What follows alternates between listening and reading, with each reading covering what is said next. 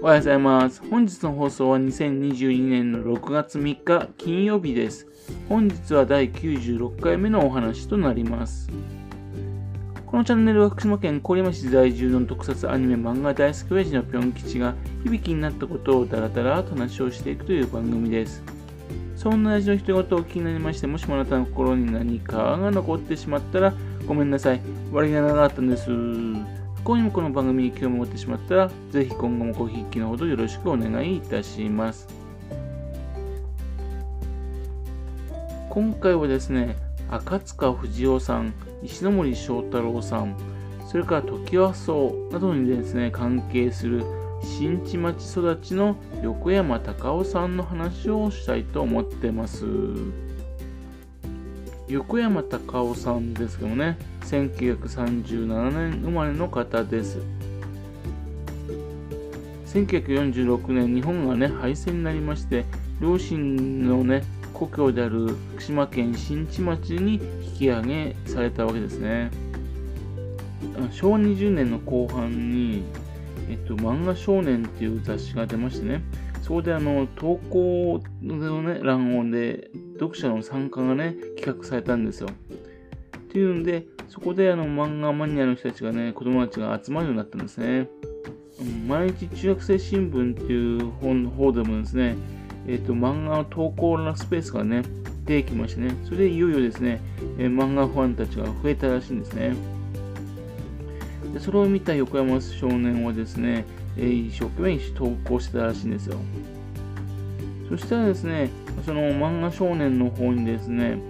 東日本漫画研究会会員募集っていうのをね、募集している人がいたんですね。それがですね、石森章太郎さんなんですよ。当時は小野寺章太郎さんっていうんですが。というわけで、住んでいた、あのー福島県の新地町からね、すぐ隣の、えっと、宮城県のところ、そこにね、そんな人がいるんだなってことを知ったわけですね。というわけで、え早速その会員となりましてね、島県のね、相馬高校に行ってたんですが、ちょうどあの修学旅行がね、松島だったんですよ。っていうんで、そのところを脱出しましてね、えー、とそれで、えっと、その小野寺翔太郎さんがいる宮城県立佐沼高校へ行ったんですね。佐沼高校のところで石森章太郎さんと出会ったんですね。もうすでにですね、石森章太郎さんはですね、天才少年で、えっと、その漫画少年にですね、連載を持ってたんですね。二級天使っていう作品です。彼の家に泊まりましてね、漫画描いてるのを見たりとかしてるんですね。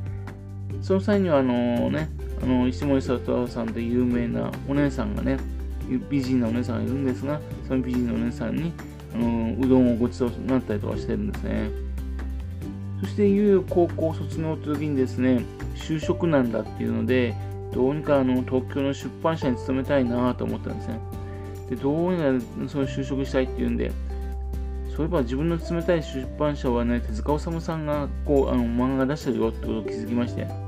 じゃあこれ、石森章太郎さんに頼んで、そこから手塚治虫さんに頼んで、そこから就職っていうことできないかなっていうんで、えっ、と、交渉するんですね。というわけで、東日本漫画研究会、そちらの方のつてで、えっ、と、東京の方のね、あの、ある部屋に行くんですね。その部屋っていうのが赤塚不二夫さんの部屋なんです。もう当時はですね、赤塚不二夫さんは漫画家になることを、うん宣言してましてね、えー横田徳子さんと共同生活してたんですね。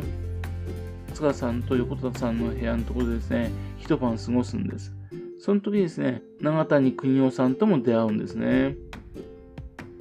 そして、えーその次の日ですが、あ手塚治虫さんのところに行くんですね。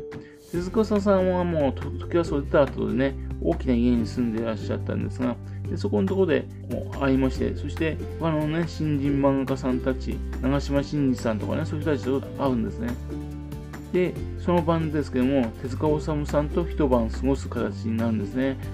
というわけで、これでとこすごいところは、ね、この方ですが、もうすでに石森章太郎さん、そう赤塚不二夫さん、それからあの手塚治虫さんと3人と同じ部屋の中で寝てたんですよ。という非常にですね、貴重な経験された方なんですね。で、その翌日ですけどもね、時は荘に案内されまして、えっ、ー、と、寺田博さん、ね、に会って、で、いろんな話とかするんですね。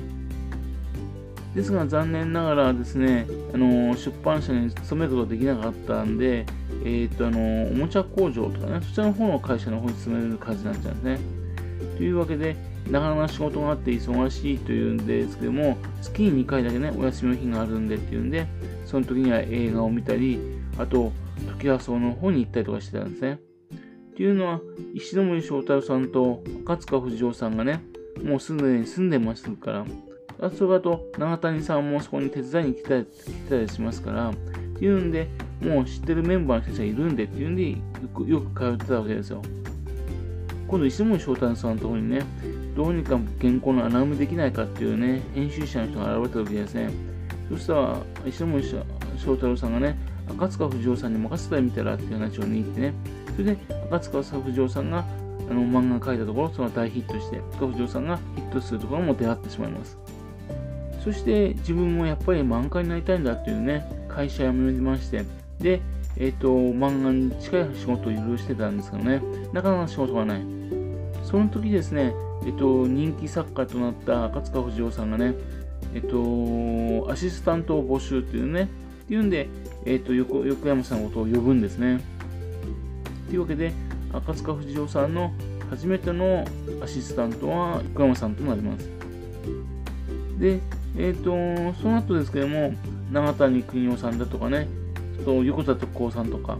その他の人たち含めて、えっ、ー、と、赤塚不二夫さんはね、七福神プロダクションっていうのを作るんですね。1963年に。それあと、1964年にですね、まあ、藤尾プロっていうのを作るときにはね、そこにも参加いたします。で、そこで長年にわたってですね、藤尾プロのね、マネージャーとなるわけですね。で、1982年にね、えーと、実質的に藤尾プロがね、まあ、活動しなくなるまで、ずっとそこで藤尾プロの企業に参加する形になります。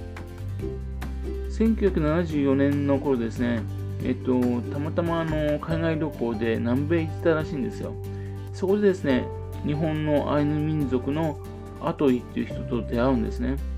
でその人と会いまして、少数民族っていうのを存在にね、意識するようになるんですね。そして、えっと、1976年にあのアイヌ民族のね、あの女性の方と出会いまして結婚。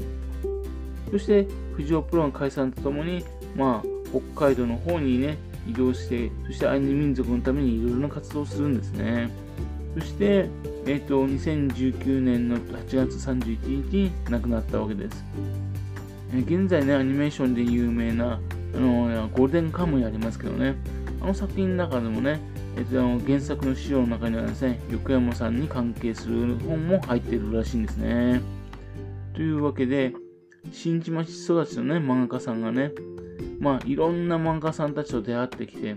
そして現在にも漫画にもいろいろと影響しているってことなんですよね。